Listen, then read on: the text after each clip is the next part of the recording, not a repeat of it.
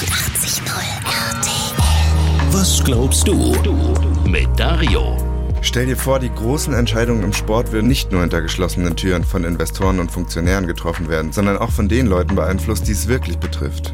Genau das passiert gerade im Fußball. Der US-Finanzinvestor Blackstone hat sich gerade aus dem Bieterrennen um Anteile der deutschen Fußballliga zurückgezogen.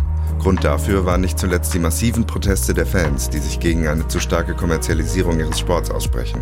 Die haben wochenlang gekämpft. Am Anfang mit Stimmungsboykott, da war es dann ganz leise in den Stadien. Es hat nicht so wirklich geklappt.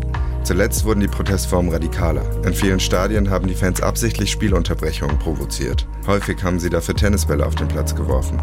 Der deutsche Fußball bleibt Risikokapital, stand auf einigen Plakaten. Und tatsächlich, so sieht es der Großinvestor Blackstone wohl auch.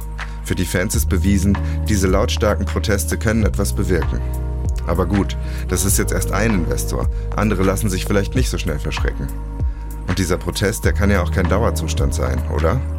Glaubst du, dass es sowas immer braucht, um gehört zu werden? Das ganze Spiel zu unterbrechen, die Straßen zu blockieren, den großen Aufstand? Das ist ja nicht nur beim Sport so.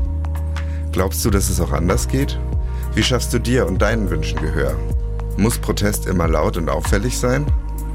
Was glaubst du? Was glaubst du? Evangelisch for You auf 89.0 RTL.